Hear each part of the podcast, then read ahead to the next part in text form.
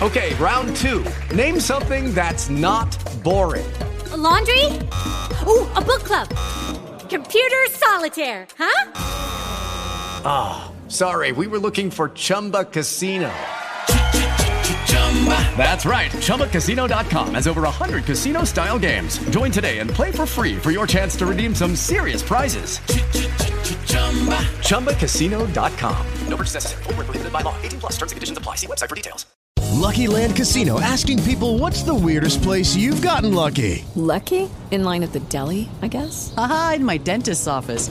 More than once, actually. Do I have to say? Yes, you do. In the car before my kids' PTA meeting. Really? Yes. Excuse me, what's the weirdest place you've gotten lucky? I never win and tell. Well, there you have it. You can get lucky anywhere playing at LuckyLandSlots.com. Play for free right now. Are you feeling lucky? No purchase necessary. Void where prohibited by law. 18 plus. Terms and conditions apply. See website for details. Bienvenidos a Cultura del Internet con Wilmer Ríos y Sebastián Peralta. Y hoy les hablaremos de...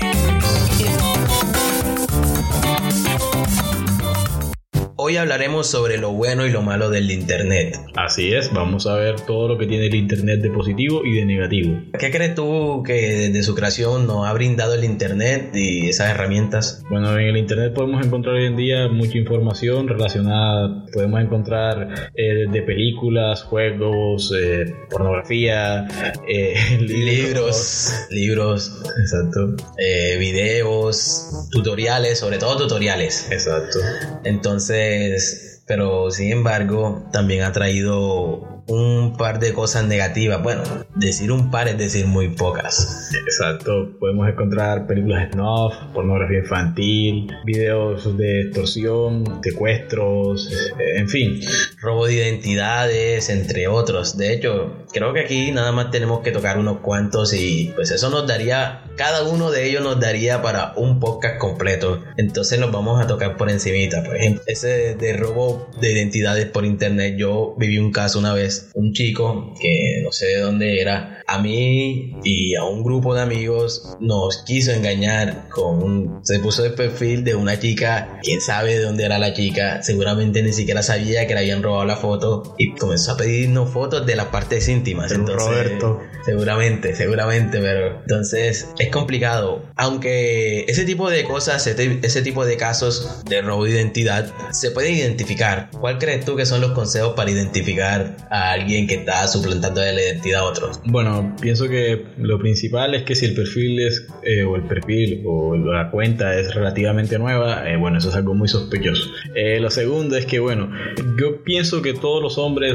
y las mujeres también debemos de tener en cuenta de que, hombre, ustedes ven a alguien que facialmente o no sé, seamos sinceros, si hay alguien que tiene cara de supermodelo y usted está más feo que, o sea, un perro, normal, que un vagabundo, o sea, hey, no se ilusione, no, no piense que, que, o sea, que esa persona va a querer con usted. Sí, también tenemos que aprovechar las herramientas que nos brinda el propio Google, el Google Fotos. Uno puede buscar una foto en el navegador y busca si ya está relacionada a algún perfil o algo. Entonces hay que tener en cuenta eso y también evitar darle información personal importante a otra persona. Si la otra persona le pide los datos de su tarjeta de crédito, por ejemplo, en caso tal que nos escuchen niños, no tienes que darle los datos de tu tarjeta de crédito de tu padre, porque obviamente llevar una estafa. Entonces hay que tener en cuenta ese tipo de cosas. Exacto, la cantidad de likes también es muy importante, a pesar de que, bueno, encontramos perfiles eh, con una foto y ahí hasta 200 me gustos, 300, bueno, sí, probablemente sea, eh, eso, esa cantidad de me gusta, pues no es muy normal. De pronto sí dentro de personas famosas, pero esta persona aquí que no es como muy común, nos podemos verificar la cantidad de, de me gusta viendo los nombres de las personas que, le dan me gusta a su imagen, ya que existen muchos generadores de likes en páginas y lo que hacen es que un montón de bots, como el caso de, de YouTube, que se utilizan mucho estos generadores de bots para me gustas en los perfiles, eh, perdón, en los videos, entonces hay que tener cuidado con eso. Sí, y sobre todo si esas personas te piden que envíes una foto foto desnudo, obvio, eh, tratar de evitar de enviar ese tipo de, pues, de fotografías. Quién sabe para qué, para qué la puedan utilizar, uno nunca sabe para qué páginas pueden mandarla, a quién se la puedan vender, en qué montaje pueden hacer, porque también se pueden hacer montajes con rostros. Entonces, evitar, ya se sabe que enviar, enviar estos famosos packs que son fotos de alguien desnudo hacia una persona son muy comunes, pero así como son comunes también son susceptibles a ser hackeados, ya que estas, por ejemplo, estas redes sociales famosas no son del todo seguras, siempre tienen algunas vulnerabilidades. Entonces hay que tener en cuenta lo siguiente. Ok, vale. Eh, una de las cosas que quizás eh, es muy importante es la cuestión de que cuando enviamos packs hay dos posiciones, digamos. Una posibilidad o una posición de que esa persona se fapee y otra es que lo comparta. Digamos que lo más común es, es que se va a fapear, obviamente, pero otra muy, muy, muy, muy probable es que lo va a compartir, ya que hoy en día muchos tienen amigos y les encanta compartir desnudos. Antes de decidir, aunque lo recomendable de todo esto siempre va a ser no mandar fotos, porque se pueden filtrar, pero en caso tal, pues hay recomendaciones para que no se identifiquen a la persona. Exacto. Por ejemplo, no sé si recuerdan la vez que pasó el, el caso de The Fappening, donde 4chan compartieron todas las fotografías de personas famosas, entre esas Scarlett Johansson, y si no, estoy, no recuerdo muy bien, creo que a ella la identificaron por un tatuaje que tenía en una pierna, o creo que en una nalga o algo así. Entonces, si usted es un muy urgido, quiere enviar el pack sí o sí, trate de no ser reconocido, tápese las partes que digamos que se reconozcan muy muy fácilmente. No, principalmente tienes que conocer a la persona, tienes que saber no enviar ese tipo de cosas a la ligera, uno nunca sabe qué está pensando y si tienes una relación a distancia, supongo que te ganarán las ganas, pero tienes que cuidarte a ti mismo porque uno nunca sabe y hoy en día que técnicamente el internet es nuestra segunda realidad, cada persona en su casa tiene un teléfono, tiene un computador, ya la mayoría tiene acceso a la red, entonces hay que tratar de cuidarnos un poco, entonces tienen que tener muchos en cuenta y vamos a ir a otro tema, ahora que estamos hablando un poco de las redes sociales, vamos a ir a la parte más dark o la más, o más oscura de las redes sociales Sí, sí. que pueden llegar a ser los grupos. Exacto. Hay en Facebook unos grupos que se conocieron ya hace algunos años, los llamados grupos autistas, que básicamente son jóvenes con problemas encima, problemas familiares, no sé, que se dedican a hacer memes con humor negro. El problema es que llega un momento que ya no se, por así decirlo, no, no se capta muy bien si es humor negro o es la realidad de su vida. se borra la línea entre el humor y la realidad. Y lo realmente problemático de estos grupos que existen obviamente es que entre ellos hay unas redes de pornografía infantil. De hecho, Facebook comenzó, como hace un año, comenzó a banear en masa a estos grupos porque por ahí tenían una red de distribución de packs, como son llamados, lo utilizan en Mega, donde compartían pornografía infantil. Y de hecho, yo puedo dar un caso que atestigué, yo fui parte de uno de estos grupos en su auge, pero al principio todo era normal, pues era un grupo de jóvenes compartiendo humor, pero al pasar del tiempo se fue creando, no sé, un estilo, un... Había una sección que se llamaba Sin Reglas, pues en la sección Sin Reglas comenzaban a compartir, como tú decías, puro videos no y bastante pornografía infantil, de hecho eso fue demasiado fuerte porque uno llega a tener un cierto imaginario sobre una persona que es pedófila, ¿cierto? ¿Qué piensas tú cuando alguien te dice que es un pedófilo? Lo más normal o lo más común que hemos visto en películas es que un pedófilo es un gordo obeso, bueno, un gordo obeso, wow, qué, qué idiota. Bien, es un gordo que se encuentra en su casa usando lentes y masturbándose en soledad. un gordo calvo que pasaba turbándose, pero no. De hecho, para mi sorpresa, cuando entré ese grupo, pues había bastantes jóvenes de 15, 16, 17 años y también como podían haber eh, chicas de 25, señores de 30, aunque bueno, a saber tú quién era el que compartía esos datos, porque a fin de cuentas, por lo general, se unían con perfiles falsos, entonces esa es una gran problemática a tener en cuenta. ¿Qué es lo verdad y qué es la mentira en las redes? Y ese es uno de sus lados lado negativo. Exacto. ¿Qué tanto es verdad y qué tanto es mentira? Si no me equivoco, tú también fuiste parte de un grupo de eso, ¿cierto? Sí, sí, así es. Estuve en uno de esos grupos y de hecho llegué muy, muy, muy hasta lo profundo de la Deep Web. Recuerdo yo que cuando empecé a navegar por la Deep Web era algo pues que solamente podían hacer algunos cuantos, unas dos o tres personas, eh, porque bueno, yo, yo soy técnico en electrónica y telecomunicaciones, hice algunas cosas de redes y eso, y para acceder era un poco complejo, ¿no?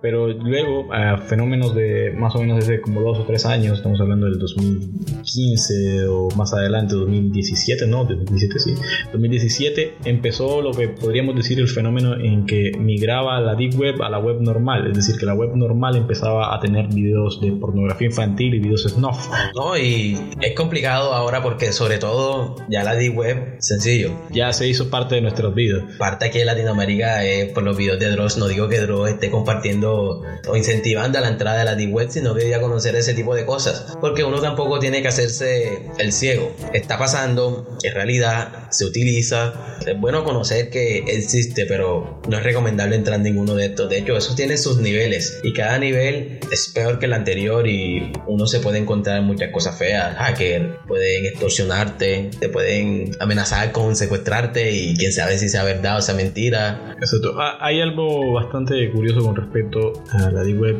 y es que, bueno, muchas personas ingresan más que todo es por, por la curiosidad, ¿no? Eh, Entras en plan, uy, ¿qué será eso? O porque todos hablan de eso y una vez que llegan ahí, quizás puedan descubrir su, su lado oscuro, ¿no? Es decir, entras en plan, uy, ¿qué es esto? Y luego terminas, oh, niñas, te- terminas de- en plan pedófilo, ¿no?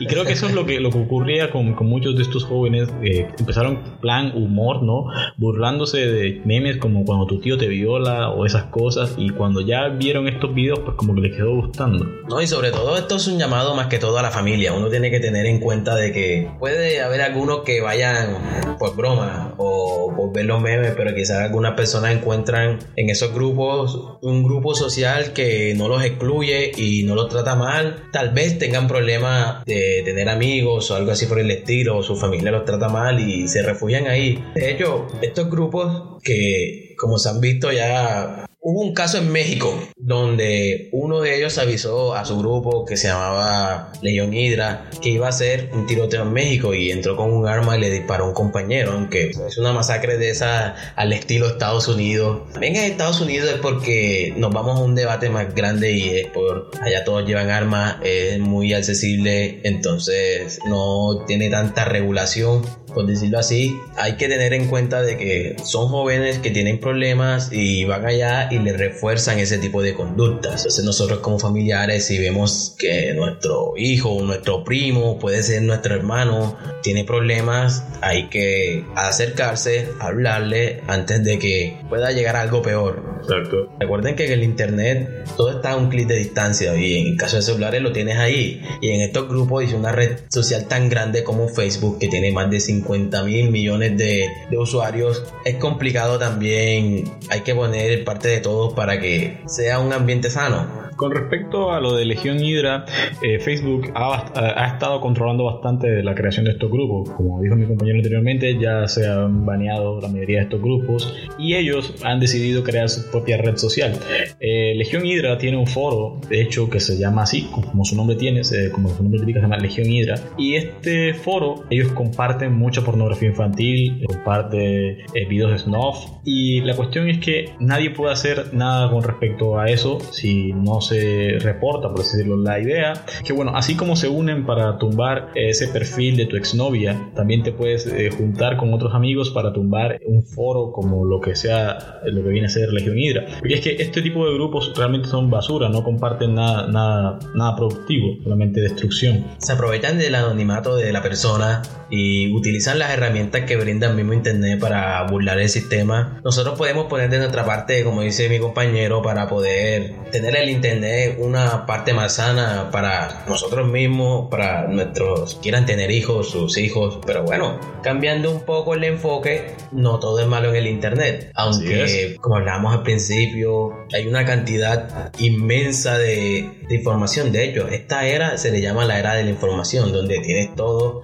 a la palma de tu mano. Pues si tú no sabes cómo arreglar una puerta, por ejemplo, poniendo un ejemplo sencillo, puedes entrar a YouTube, ver un tutorial y técnicamente ya puedes comenzar a arreglar puertas. Exacto. Es más, miren, nosotros somos ingenieros de sonido gracias a YouTube y hemos aprendido eh, muchas cosas. Eh, hay muchas plataformas como Udemy, eh, ahí puedes conseguir eh, infinidad de cursos para aprender de, de desarrollo de software, edición de servidores, edición de, de video y, en fin, un montón de tutoriales para adquirir conocimiento. Sí, y si tienes problemas con los idiomas o te interesa, es muy accesible. Puedes hacerlo hasta por videos de YouTube viendo profesores.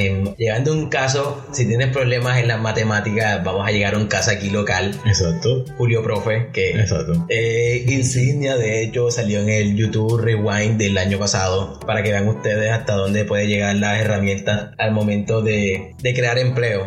Bueno, Julio Profe ya era profe, pero ahora se sostiene de se sostiene de también de lo que ofrece estas herramientas. O, esa es otra, anclándolo a esto, la creación de empleos. Exacto. Gracias a este auge del internet, personas independientes han podido crear sus propios empleos y ser sus propios jefes. Poniendo el caso de los youtubers, por ejemplo, crean entretenimiento y a fin de cuentas eh, están generando dinero a partir de su propio esfuerzo, creando su propio contenido. Entonces esa es otra parte positiva del internet.